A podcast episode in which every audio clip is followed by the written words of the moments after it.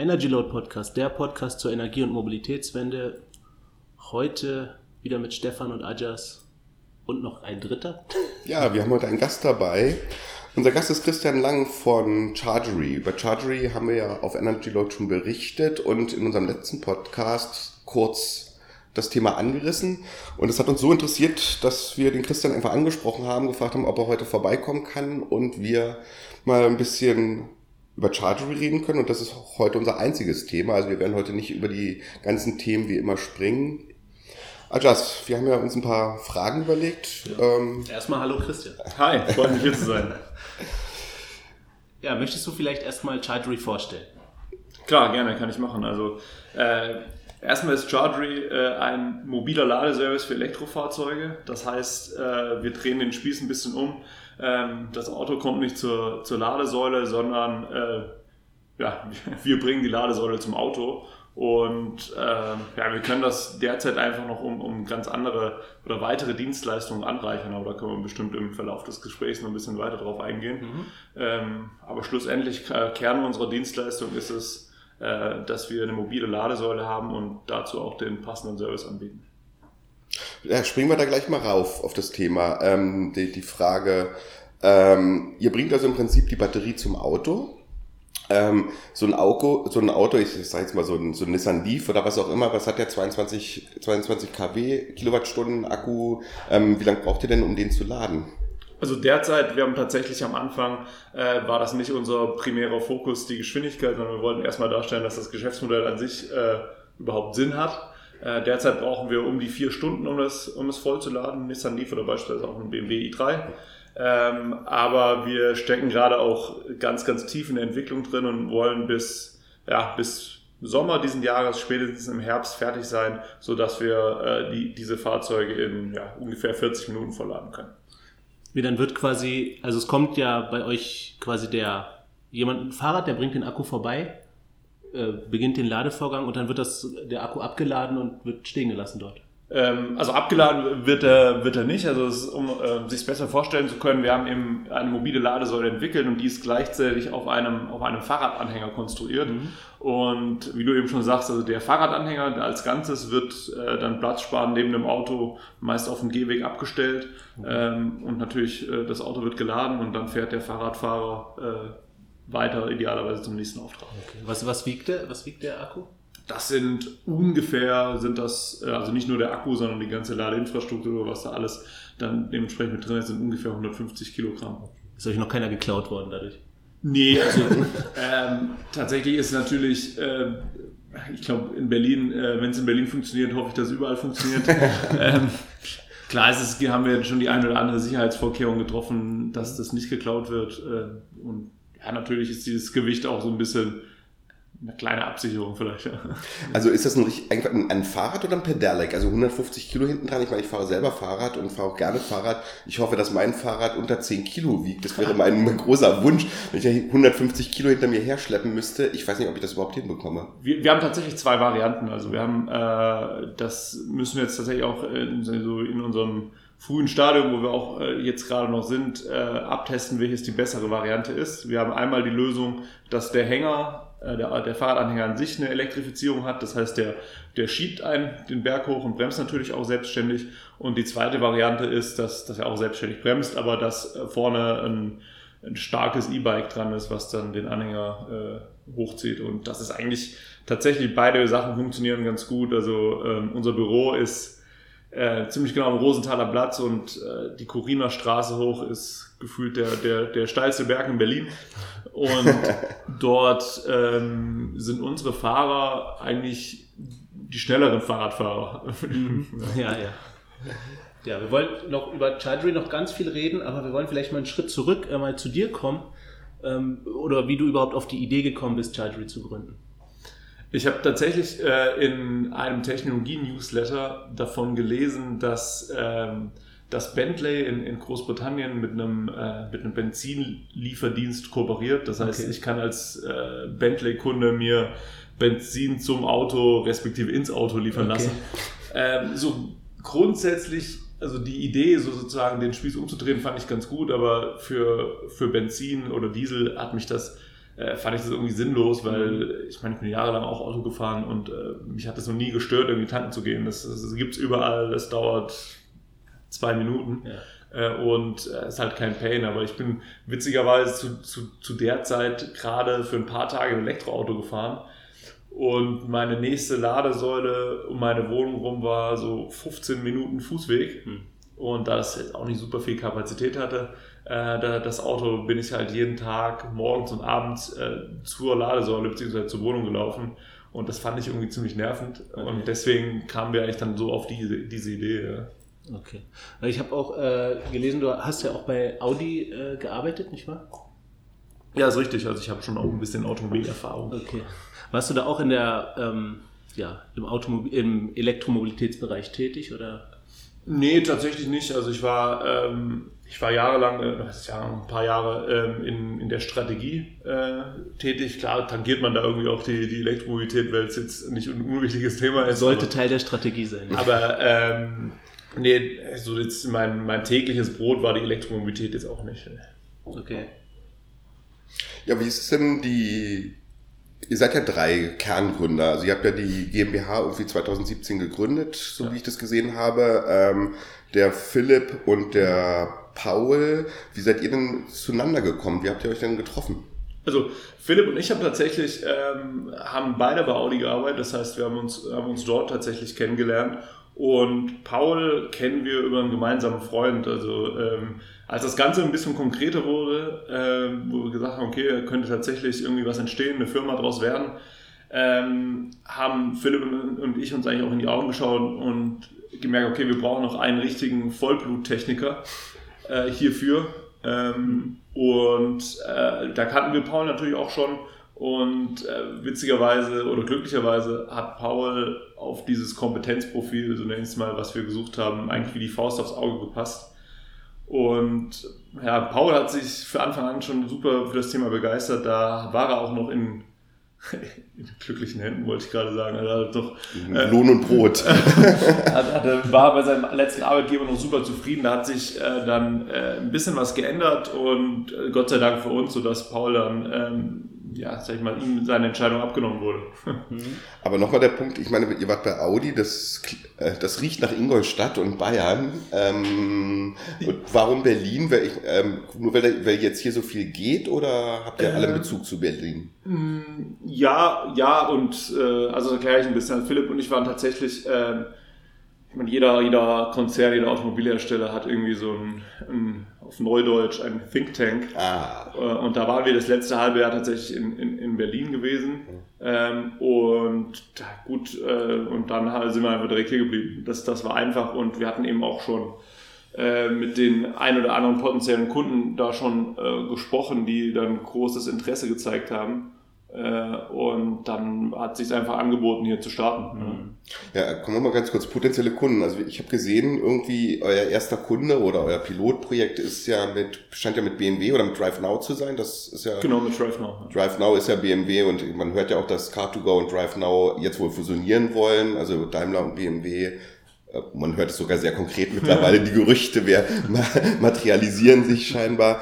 Ähm, wie seid ihr denn an, an den Kunden gekommen?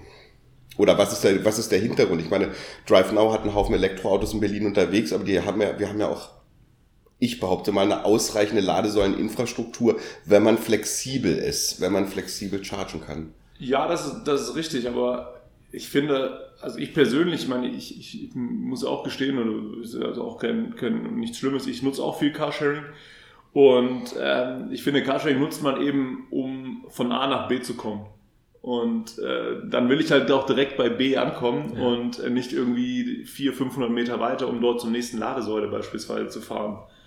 Und ähm, dann, ich meine, dann, dann könnte ich rein theoretisch direkt öffentlich fahren, weil ich dann äh, nicht diesen bequemen Weg äh, wähle. Und deswegen ähm, haben die aus unserer Sicht, äh, da haben wir damals gesagt, ja gut, die könnten schon einen großen Bedarf an, an so einer Lösung äh, wie unsere haben. Und äh, so wie es jetzt aussieht, hatten wir da nicht komplett Unrecht. Aber, aber wer bezahlt die Dienstleistung nachher? Ist es der Kunde, der gesagt hat, ich bin zu faul zur Ladesäule zu fahren, oder ist es ähm, Car2Go, die euch bezahlen?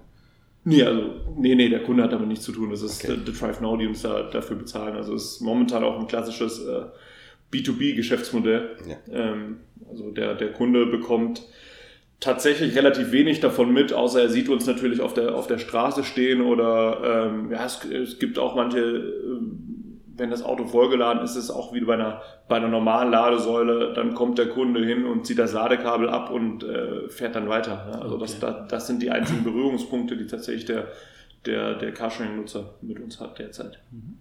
Ja, du sagst ja gerade B2B, ähm, und wenn man über euch so die Artikel liest, die im Netz so rumschwirren, dann liest man ja auch, dass ihr im nächsten Jahr auch also ans, an den Endkunden ran wollt, ins Endkundengeschäft.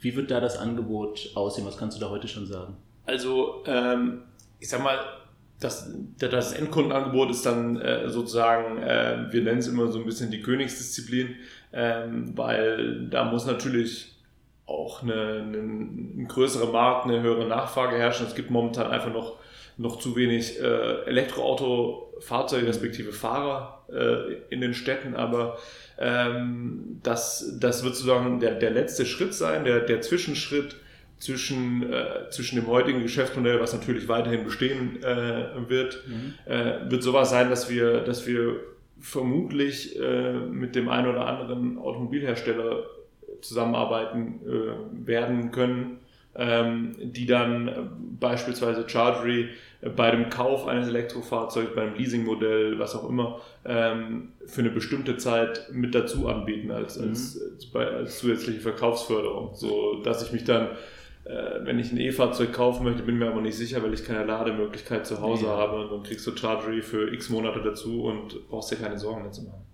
Das ist ja genau der Punkt. Ich meine, seit, glaube ich, gefühlten fünf Podcasts ähm, bin ich ein großer Fan von Igo Mobile oder Igo Mobile aus Aachen, dieses neue Elektroauto von dem Professor Dr. Schuh. Ähm, und heule jedes Mal rum. Ich sitze in Charlottenburg und habe keine Ladesäule, beziehungsweise die Ladesäule bei mir um die Ecke, da stehen meistens Ferraris und Lamborghinis drauf, weil das vor so einem Nobel-Italiener gebaut wurde.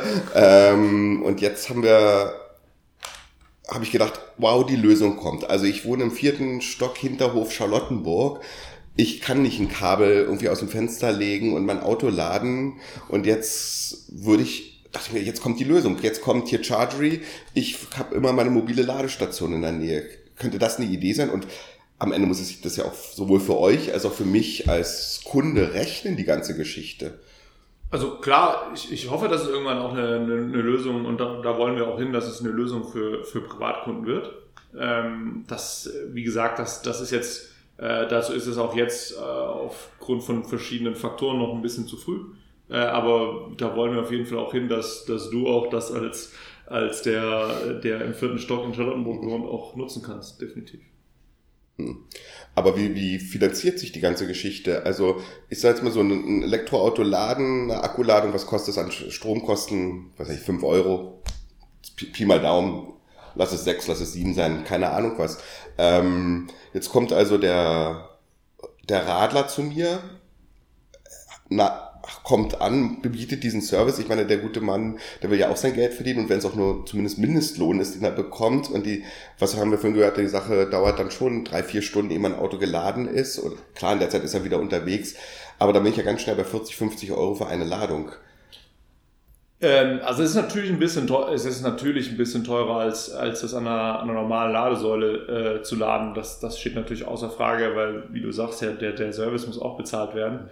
Ähm, diese 40, 50 Euro, das ist wahrscheinlich schon ein bisschen zu hoch gegriffen. Also ich werde natürlich jetzt nicht über konkrete, konkrete Zahlen äh, hier, hier sprechen, aber ähm, wir sind schon sehr optimistisch und sind da, glaube ich, auf einem, auf einem sehr guten Weg, das Ganze äh, ähm, ja jetzt nicht per sofort. Ich meine, wir sind ein Startup, kein Startup ist ab dem ersten Tag oder fast kein Startup ab dem ersten Tag irgendwie profitabel. Ähm, aber wir sind da sehr optimistisch, dass man das auch in, in Zukunft äh, profitabel stellen kann. Da brauchen wir natürlich ein paar Sachen für, also die, die, die Logistik oder die Routenoptimierung äh, muss natürlich äh, perfekt sein. Äh, und ja, und ich sag mal, diese Batterie und der Anhänger, die kosten ja auch, also die kriege ich ja auch nicht für 500 Euro, die Batterie. Also die wird auch sicher was kosten. De definitiv. Also das ist, das ist äh, natürlich, äh, natürlich mit Investitionen verbunden, aber wir arbeiten dort mit einem, mit einem Batterielieferanten auch aus, aus Berlin zusammen, die äh, jetzt anfangen, gerade ein sehr, sehr interessantes äh, Modell auf die Beine zu stellen. Und das, äh, ich erkläre es am besten gleich mal. Diese, dieses Modell äh, bringt halt das mit sich, dass ich A, die Akkus dann nicht mehr, nicht mehr kaufe. Äh, es ist natürlich immer schön für, für ein Startup, nicht auf so hohen Investitionskosten zu sitzen. Und B, äh, dass das noch schönere Modell ist, dass, dass die Jungs, ich kann auch den Namen nennen, von Greenpack, äh, die bauen jetzt hier in Berlin und dann hoffentlich auch in weiteren Städten ähm, sogenannte Akkutauschautomaten auf ähm, das muss man sich eigentlich so vorstellen wie eine DHL-Paketstation, die auf Supermarktparkplätzen steht, nur sind eben keine Pakete drin, sondern, äh, sondern mehrere äh, solche Akkukoffer, also die sehen eigentlich aus wie so Bohrmaschinenkoffer, mhm. ähm, nur sind eben da ja, jede Menge Zellen drin.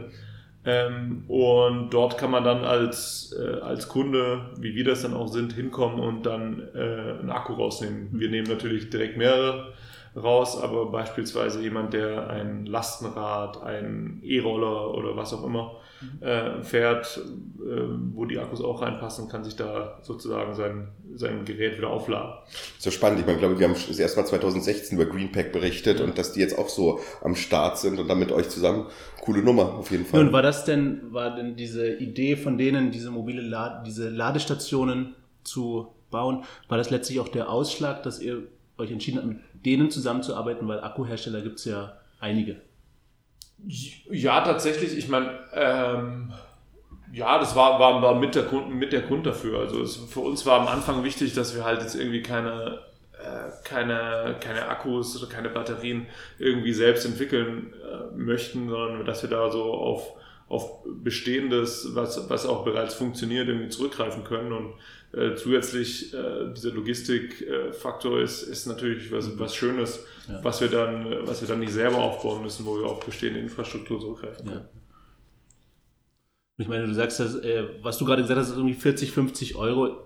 Ich meine, was was bezahlt man denn, wenn man sein Auto volltankt? Da kommt man ja auch nur 300, 400 Kilometer, 500 Kilometer. Das ist so, eine, so ein Gedanke, wir hatten ja diese Diskussion am letzten Freitag beide, ne, da, dass wir, müssen wir wirklich, also wo ist denn der Vergleich? Vergleiche ich wirklich gegen eine Ladesäule, also Chargery gegen eine Ladesäule, oder ist es nicht eigentlich viel, viel fairer zu vergleichen? Ich vergleiche ein Chargery mit einem normalen Tankvorgang, da ist der Sprit zwar teurer, aber dafür habe ich diese Infrastruktur. Ich meine, ich habe eine Tankstelle, Tankstelle habe ich an jeder Ecke. Gut, da kriege ich auch noch meinen mein Schokoriegel und meine Zigaretten oder meine Cola. Ähm, aber eigentlich wäre das ja aus meiner Sicht ein viel fairerer Vergleich zu sagen, ich liefere Infrastruktur, Infrastruktur kostet Geld einfach ja. und der Strom ist zwar billiger als der als das Benzin an sich, aber dafür ist die Infrastruktur halt teurer. Ne? Und das ist dann so den Trade-off, den ich machen muss als Elektroautofahrer in der Stadt.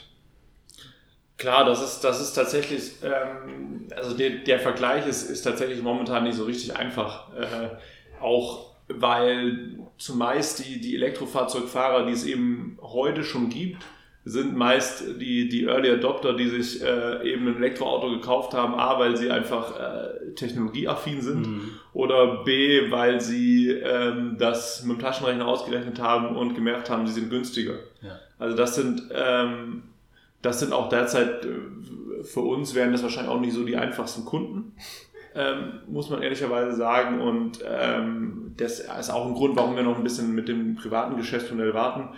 Und äh, ja, ich sag mal, ähm, der, der Bedarf, weil auch dort sehr, sehr viele Elektrofahrzeuge auf den Straßen sind und die auch äh, in den nächsten Monaten, Jahren auch deutlich noch, noch viel, viel mehr werden, ist ja eben beim, beim äh, Geschäftskunden auf jeden Fall viel, viel höher. Und ja, da ist natürlich, ich weiß nicht, ob da die Zahlungsbereitschaft höher ist, aber es ist, ist auf jeden Fall jetzt auch, äh, der Need ist auf jeden Fall da. Ja.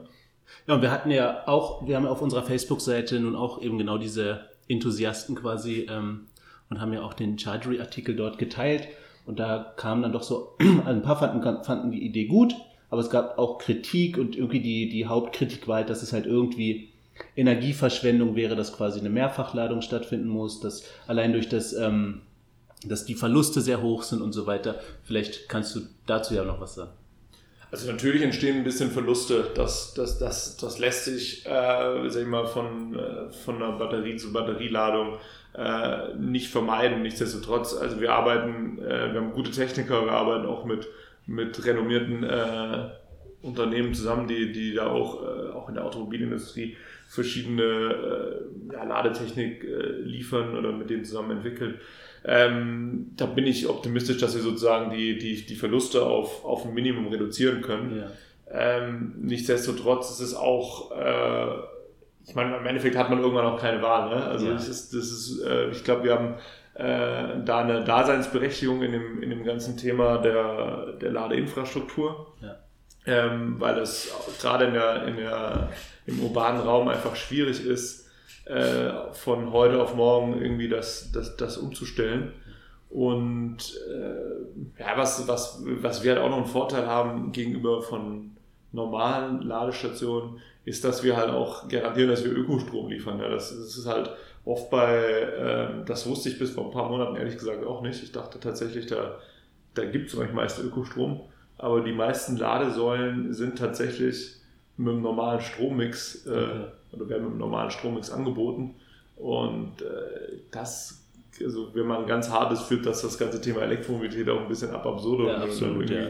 wieder Kohlekraft kannst. Ja. Gerade in Berlin, da Grüße an Vattenfall und an die Lausitz, ne? schöner Braunkohlestrom aus der Lausitz. Ja, nee, ich habe mir auch zu den Kritiken mit dem Verlust, habe ich mir halt auch gedacht, Leute, das echte Leben ist halt nun mal kein Labor irgendwie und es bietet halt eine Lösung, die wirklich auch für, für die Großstadt einfach, einfach ähm, prädestiniert ist und die auch Sinn macht meiner Meinung nach. Ist halt eine Nische, ne? Es ist halt nicht die globale Lösung oder die Lösung für ganz Deutschland. Das ist eine Nische, die im urbanen Raum funktionieren kann, zumindest am Anfang, gerade in Städten wie Berlin, Hamburg, München, ähm, wunderbar. Aber Jetzt geht das wieder los, dann jetzt werden wahrscheinlich wieder viele von der, unseren Facebook- und Twitter-Usern kommen und sagen, aber wir armen auf dem Land, wir armen auf dem Land. Da sagt, ja, aber ihr habt ein Haus meistens und ihr habt eine schöne Sonnenbatterie von Sonnen drinne und ihr könnt den Sonnencharger da reinnageln und zu Hause laden. Das ist das, was wir eben hier in der Stadt nicht können ja. oder so schwer. Aber absolut richtig, aber ich meine, keine Ahnung, ich, ich würde es auch nie ausschließen, ähm, dass wir jetzt irgendwann nur in urbanen Räumen irgendwie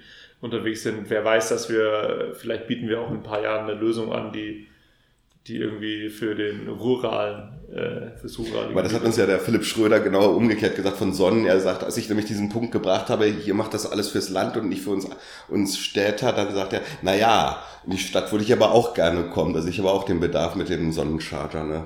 Also, ja. klar. Aber erstmal die Kernzielgruppe quasi bedienen, ne? Ja, oder irgendwann Irgendwann werdet ihr von Sonnen übernommen. Oder wie auch immer.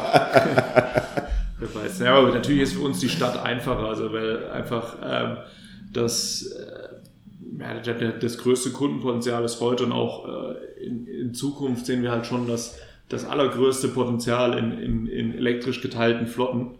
Mhm. Und die gibt es eben hauptsächlich äh, oder eigentlich wahrscheinlich zu 99 Prozent in, in, großen, in großen Städten. Mhm. Ähm, und da ist es für uns einfach ja, etwas einfacher, da, dort äh, auch Fuß zu fassen. Mhm.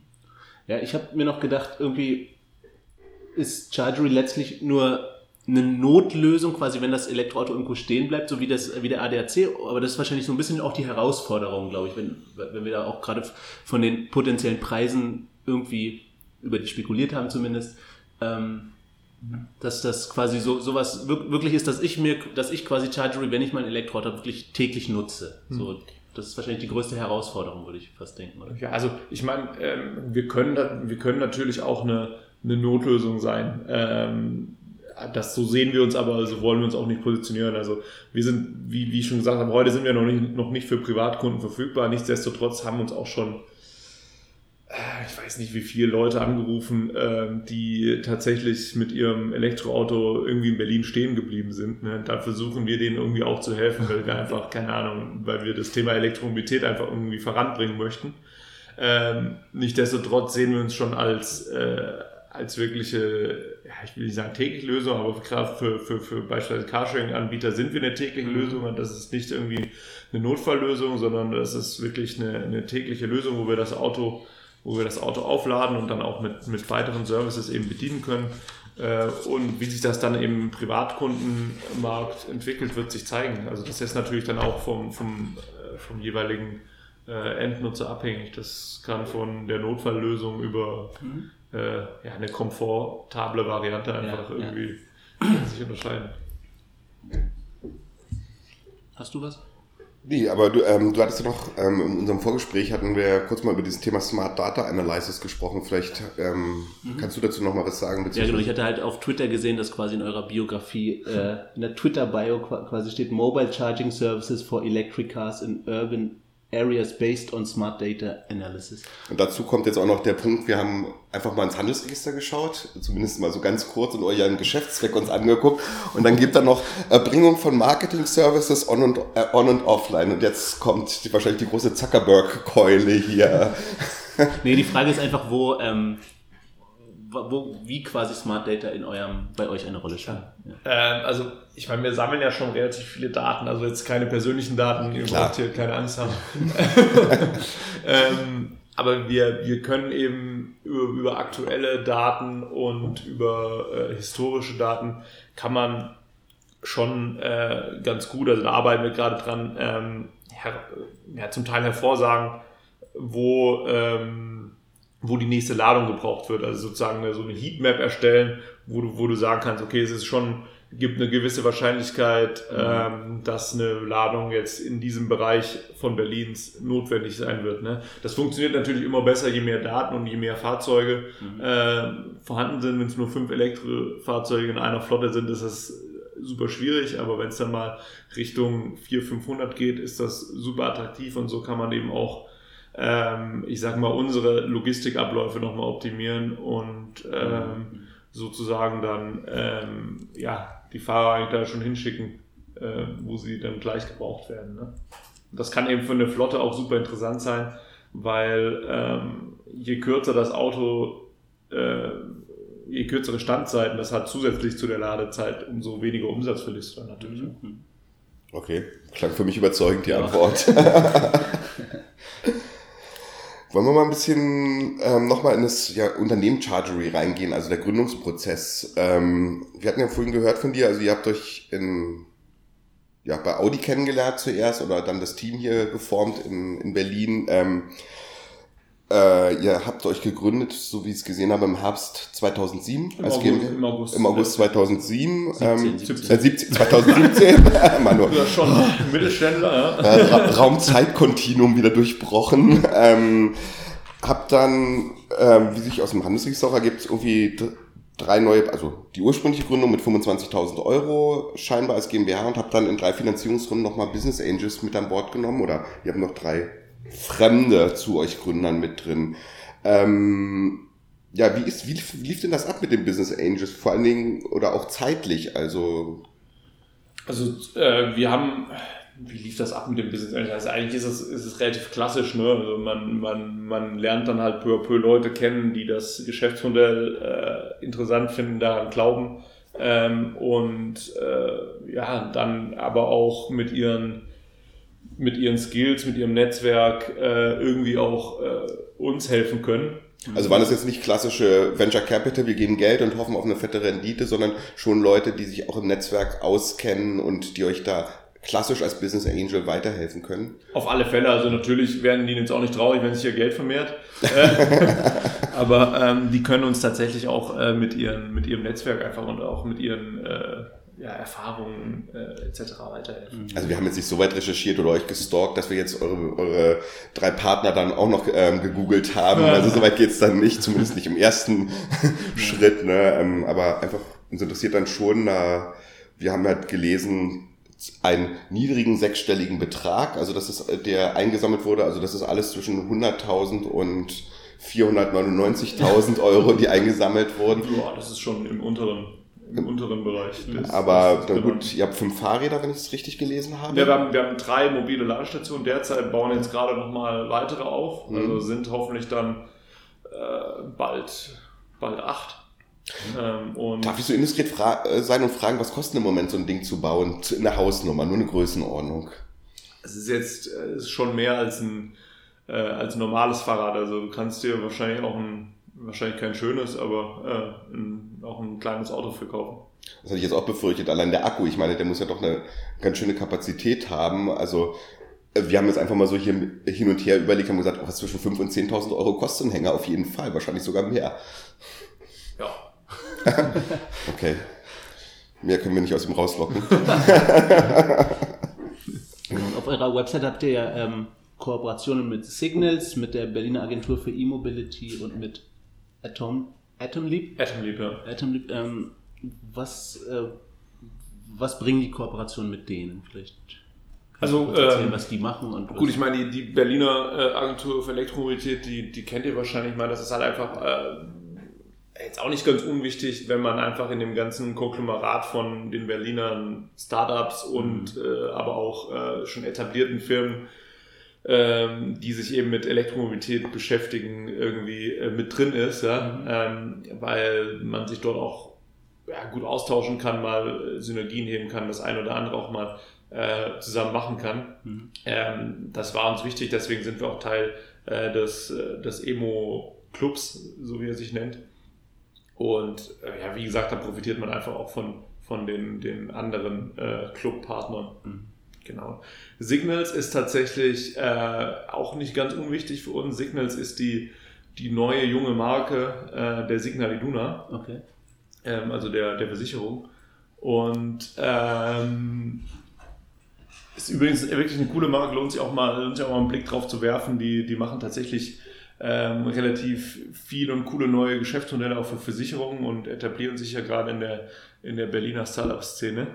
Und ähm, wir sind darauf gekommen, klar, über, auch über Netzwerkpartner, äh, wie haben wir die kennengelernt, aber äh, stell dir einfach mal vor, du gehst halt zum Versicherer und sagst, ähm, hör mal, ich würde jetzt gerne eine mobile Ladestation versichern. Da sagt der, was? Ey, ich rede vom Allianzvertreter an der Ecke, aber vielleicht, da wird man direkt nach München weitergeleitet zu den Spezialversicherern wahrscheinlich. Oder auch ne? nicht. Genau, mit, mit dieser Fragestellung sind wir dann eben auf die Jungs und Mädels dazu gegangen und die haben uns halt da super, also das haben die unterstützt uns da super ähm, und haben uns da auch ein attraktives Paket äh, geschnürt, weil die eben auch ähm, so junge äh, Startups da auch irgendwie auch versichern möchten können, Mhm. was auch immer, ja. Und als drittes Atomleap, ähm, Atomleap ist, ähm, ja, die haben auch so ein, so ein kleines Accelerator-Programm für, für junge Startups, wo wir eben auch von deren, von deren Netzwerk äh, profitieren können und dort auch, äh, sag ich mal, das eine oder andere äh, fachliche und überfachliche mitnehmen können, wo wir uns und auch unsere, äh, unsere Mitarbeiter mal hinschicken können und Mhm. dass sie sich da ein bisschen, ja, ich will nicht sagen weiterbilden, aber dass sie halt eben da noch ein bisschen mehr äh, Kompetenzen aufbauen können. Aber was heißt Mitarbeiter? Wie viele Mitarbeiter habt ihr jetzt? Sechs, sieben? Also wir sind, äh, also sind wir drei Gründer. Mhm. Wir haben äh, zwei, zwei Fahrer derzeit. Also sind so, ich, ich habe das so ein bisschen gedacht, dass ihr Gründer abends alleine noch auf dem, äh, selbst die Dinger rumbringt. Also so sah das aus.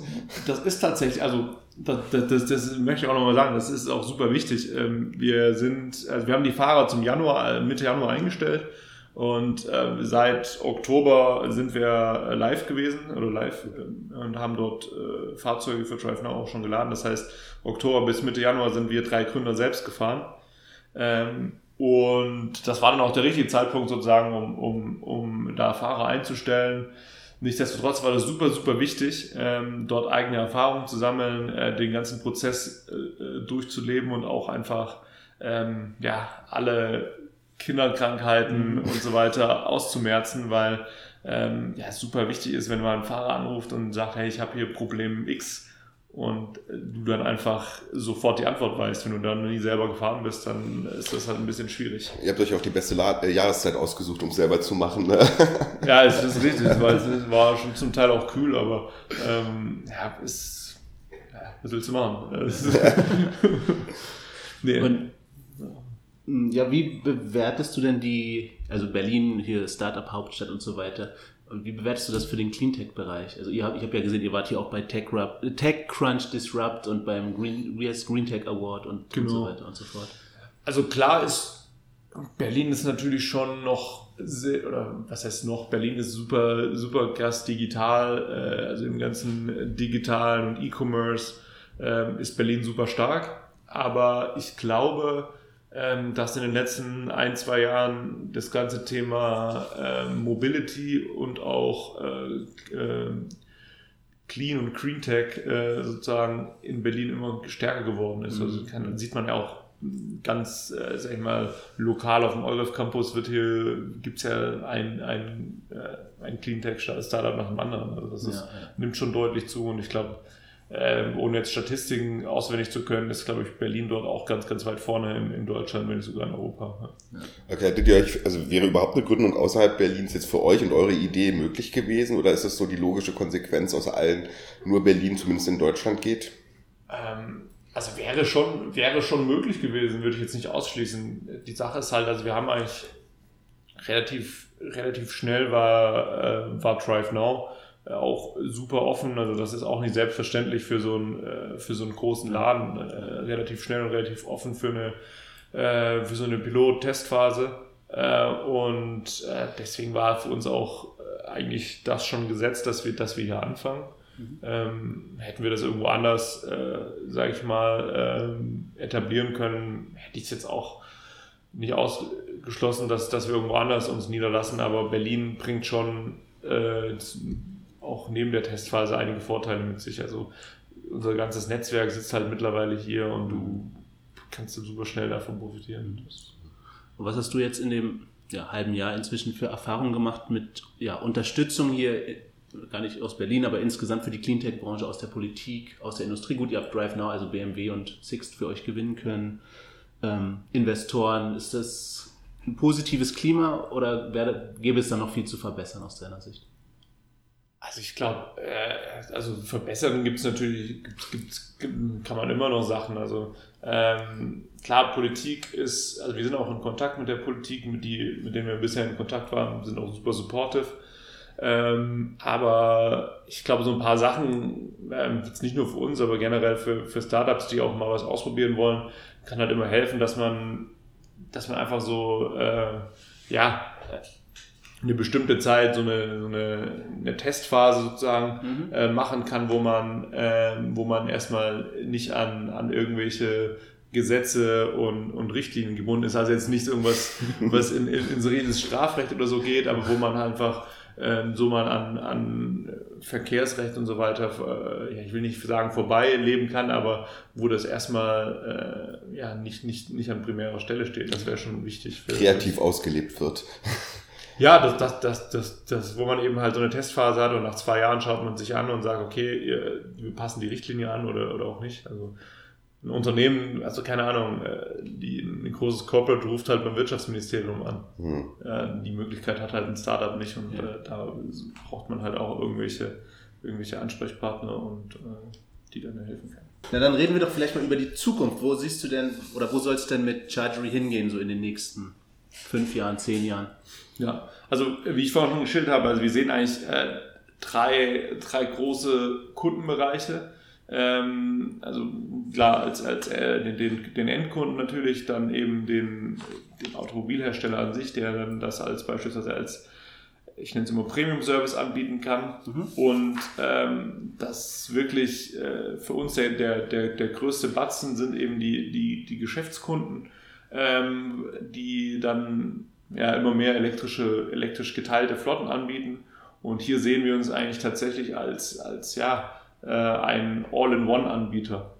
Ähm, das heißt, äh, klar, der Kern unseres, unseres Geschäfts ist, ist immer das, das mobile Laden, mhm. aber ähm, dort wollen wir eben der, der, der, All, äh, der Full-Service-Provider sein, der, wenn er einmal am Fahrzeug ist, dort auch ganz, ganz viele äh, weitere Services anbieten kann. Weil, äh, das macht er jetzt auch schon mit Reinigung. Genau, genau, genau. Wir haben, bieten heute schon Reinigung, äh, Innenraumreinigung an. Ähm, Wischwasser füllen wir gerade im Winter. Äh, ist, glaube ich, weiß ich, jeder, der Carsharing fährt, ist eigentlich fast immer leer, weil die Leute damit sozusagen das, das äh, ums Kratzen rumkommen. Mhm. okay. Und ähm, klar, das lässt sich halt um, um einen ganzen Blumenstrauß von, von Services noch erweitern.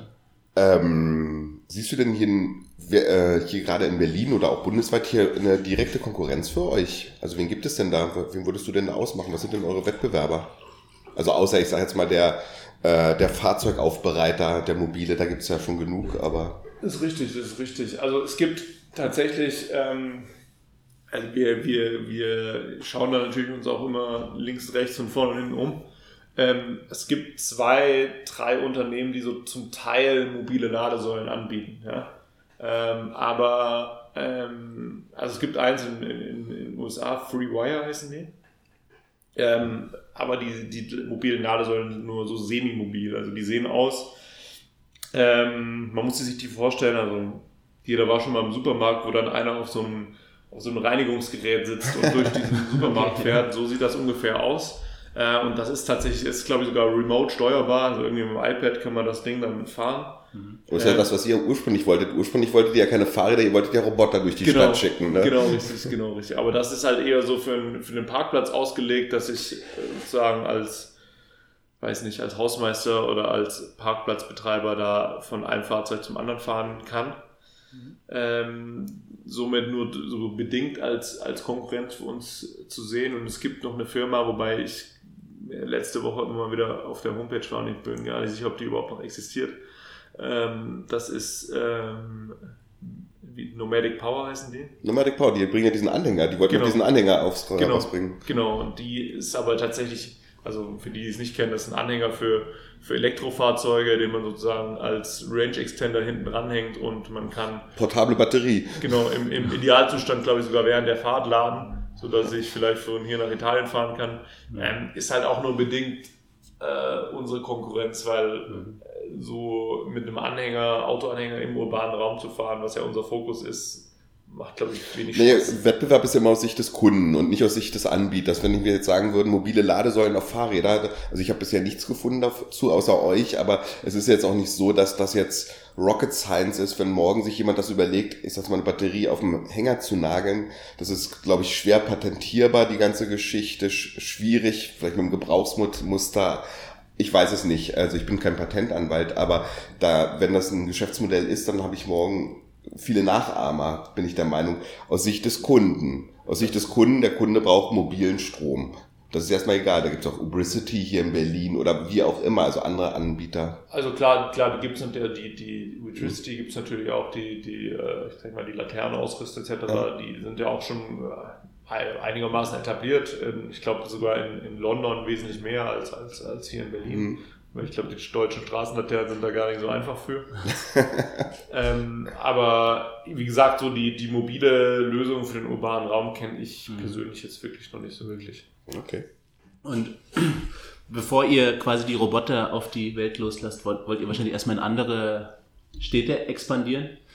Ähm, Gibt es da schon konkrete Pläne? Was sind da wahrscheinlich erstmal die, die nächsten Großstädte? Also klar, ich meine, das also, ich, die, die nächsten großen Städte liegen eigentlich auf der Hand. Also für uns ist halt immer, äh, sind, ja, was soll ich sagen, verschiedene Faktoren wichtiger. A, es muss halt, sollte schon eine Großstadt sein. Äh, und B, es macht uns natürlich immer das Leben leichter, wenn dort auch eine große elektrisch geteilte Flotte schon, schon vorhanden ist. Also reden wir über Hamburg, München. Klar, die Klassiker halt. Ja. Über, überall, wo Drive Now ist. Ja, oder Car2Go. um auch mal hier nicht nur so viel Schleichwerbung zu machen für Drive Now. Genau. Nein, wir sind nicht präsentiert von Drive Now. Wir werden leider noch nicht gesponsert von denen. Aber wenn ihr das wollt, kommt gerne zu uns. so. Wollen wir mal vielleicht über den, aus deiner Sicht über den Status der Elektromobilität in Deutschland sprechen? Also was, wie ihr das seht. Ihr habt ja dann, glaube ich, doch einen ganz guten Überblick, weil ihr da ja doch euer Wohl in dieser Branche sucht. Ähm, auch aus eurer Audi-Erfahrung heraus, wenn ihr habt Strategie und anscheinend Geschäftsentwicklung hier oder aus Berlin im Inkubator gemacht. Ähm, wie seht ihr das? Verschläft Deutschland die E-Mobilität? Ähm, ich glaube ehrlich gesagt mittlerweile nicht mehr. Also ich, ähm, ich glaube jetzt, ich meine, die ganzen Automobilhersteller, das fängt jetzt gerade äh, in diesem Jahr an, äh, bringen ein Elektroauto nach dem anderen heraus. Und äh, weiß nicht, vielleicht ist das auch ähm, ein bisschen in der, in der deutschen äh, weiß nicht, Kultur so ein bisschen begründet. Der deutsche Ingenieur will dann schon was, was Gründliches machen. Ähm, deshalb sind die Autos dann schon ein bisschen mehr ausentwickelt als vielleicht, weiß nicht, ich will jetzt nicht Tesla an die Wand nageln, aber vielleicht Och, Tesla-Bashing funktioniert ja mal. als, als, als ein Tesla. Ähm, und äh, also es werden schon, glaube ich, ganz schöne Autos und ganz, oder was ist ganz, ganz gute Autos. Aber nichtsdestotrotz müssen halt eben auch, der Kunde muss das natürlich auch wollen, ne? aber wie man sieht, ich glaube, äh, Smart äh, sind ja eigentlich sozusagen wahrscheinlich eine der ersten deutschen E-Autos neben dem, neben dem BMW i3. Mhm. Die gehen gerade, glaube ich, weg wie äh, warme Semmel. Ja, die kommen mit der Produktion gar nicht hinterher im genau. Moment. Ne? Genau, also ich glaube, das wird schon in den nächsten Jahren, aber dann müssen halt auch ich glaube, die Ladeinfrastruktur muss, muss auch mitwachsen und äh, ja, das ja. ist ja das klassische Henne-Ei-Problem. Darüber diskutieren wir ja andauernd. Ja. Ähm, also ähm, gerade als diese Einführung der äh, Kaufprämie für Elektroautos kam, haben ja viele argumentiert, wäre es nicht sinnvoller, die Ladeinfrastruktur in Ordnung zu bringen und dann verkaufen sich die Elektroautos schon von alleine. Also wo ist das? Wie seht, seht ihr denn das? Gut, ihr kommt jetzt von der Infrastrukturseite. Ähm, also klar, ich, ich meine, klar, ich meine, wir bieten im Endeffekt auch Ladeinfrastruktur an. Äh, nichtsdestotrotz bin ich auch äh, ein Freund davon, dass die Ladeinfrastruktur wächst, weil ähm, ich glaube, auch wenn die Infrastruktur in, in, in größerem Maße vorhanden ist, was sie definitiv sein muss, haben wir auch äh, eine, eine sehr, sehr große Daseinsberechtigung, weil ich glaube, das gibt nicht die, die eine, die eine Lösung für, für, das, für, das, für das Laden der Elektrofahrzeuge in Zukunft, sondern da haben irgendwie mehrere Lösungen eine Daseinsberechtigung. Und deswegen ist das schon mit das wichtigste Feld in der Elektromobilität, dass die, die Infrastruktur da ausgebaut werden muss. Also du wirst sagen, die Infrastruktur ausbauen und dann werden die Leute schon kaufen. Also ist ja immer diese Frage Reichweitenangst und so, das sind ja immer so die Themen, die oder als Hemmnisse für Elektromobilität genannt werden. Ja, das ist, das ist auf jeden Fall wichtig und ich glaube tatsächlich, dass äh, man muss auch fairerweise sagen, so riesig war das Angebot ja auch bis dato noch nicht. Also oder ist es das Angebot von Elektrofahrzeugen für für, für den Kunden jetzt auch noch nicht. Ne? Wenn du dir jetzt äh, Deutsche kaufen sich beispielsweise auch ganz gerne deutsche Autos. Ähm, so viel Auswahl hast du da noch nicht. Das ne? stimmt. Also das stimmt. deswegen glaube ich, dass es in den nächsten äh, zwei, drei Jahren da auch ordentlich äh, vorangehen wird. Es wird ja immer gern geschrieben, wenn wir zum Beispiel etwas posten zu irgendwie VW kündigt das und das Auto für 2020 an oder Audi kündigt das für 2019 an. Äh, da kriegen, ist der erste Kommentar ist immer Ankündigungsweltmeister. ne? So, und es klingt dann immer so, als ob irgendwie die Leute denken, in der Strategie von Audi zum Beispiel, wo du ja auch herkommst, da hat kein, noch nie jemand von Elektromobilität gehört oder so.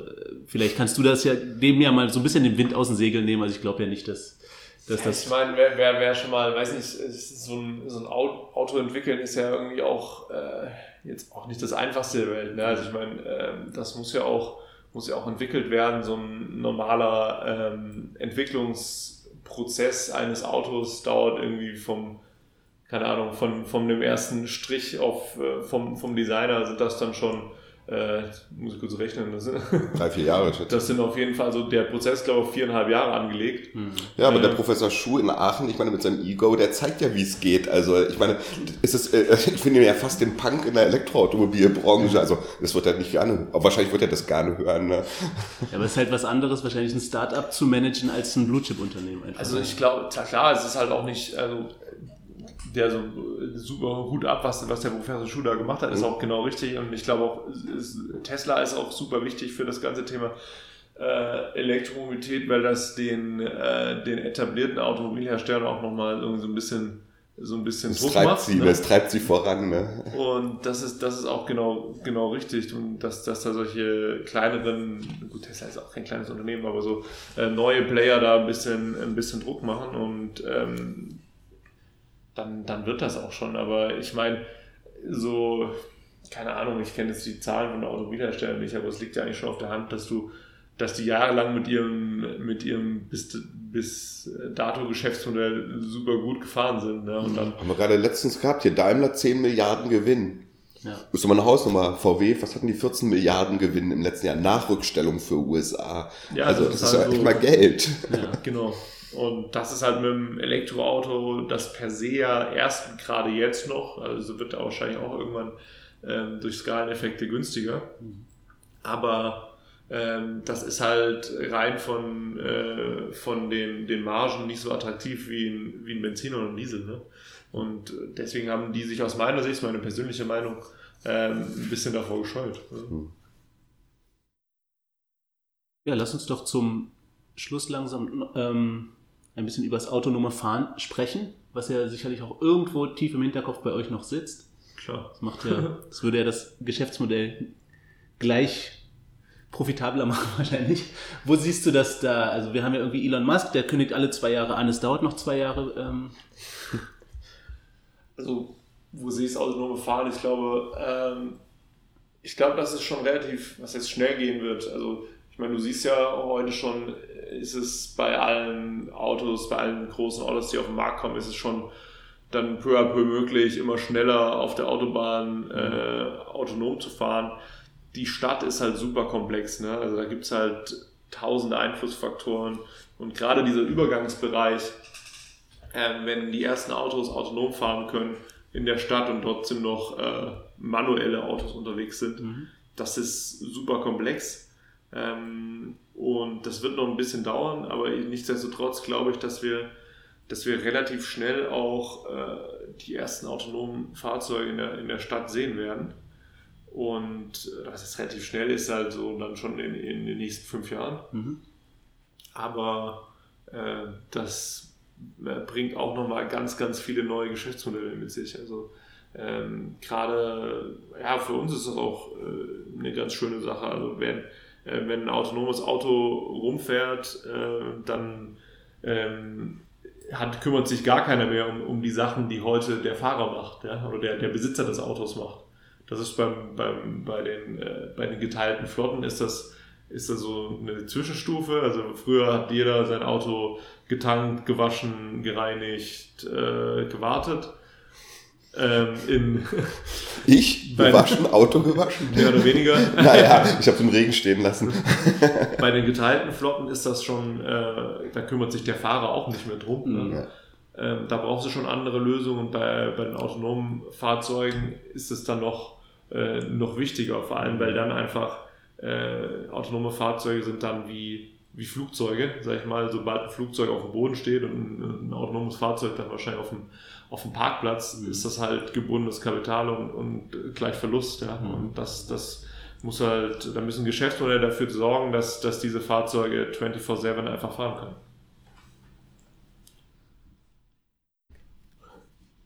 Wie ist denn noch so, also jetzt vielleicht zum Schluss ähm, nochmal die Aussicht für euch? Also was so die konkreten Pläne? Ihr habt jetzt, also ihr wollt das jetzt zeigen, dass es funktioniert in der Stadt. Ihr wollt klar wachsen. Ich habe auch gelesen, ihr seid auf Venture Capital Suche oder auf Finanzierungssuche, einfach zur Expansion. Wie jetzt ganz konkret nochmal die eure Zukunft? Wo siehst du euch in eins, fünf und zehn Jahren? Okay, also dieses Jahr, dieses Jahr steht bei uns relativ stark im Fokus der der, der technischen Entwicklung. Also äh, wie ich vorher schon angedeutet habe, wollen wir eben bis Sommer oder Herbst die zweite Generation der mobilen, Lade, äh, mobilen Ladesäule ähm, fertig haben, die dann in höchstwahrscheinlich 30 bis 40 Minuten eben ein Auto lädt. Und äh, ab, dem, ab diesem Zeitpunkt wollen wir A, natürlich die, die Flotte in Berlin ähm, nochmal deutlich anwachsen lassen und dann eben in etwas schnellerem Rhythmus ähm, auch weitere Städte erschließen. Das ist so der Plan für sag ich mal, die nächsten 1,5 Jahre. Ähm, in, in drei Jahren sehe ich uns, oder in drei bis fünf Jahren ist, äh, sehe ich uns äh, für, für geteilte Flotten als wirklich als, äh, als der, der Anbieter von, äh, von vielen Services, wo das Thema mobiles Laden immer im Mittelpunkt stehen wird.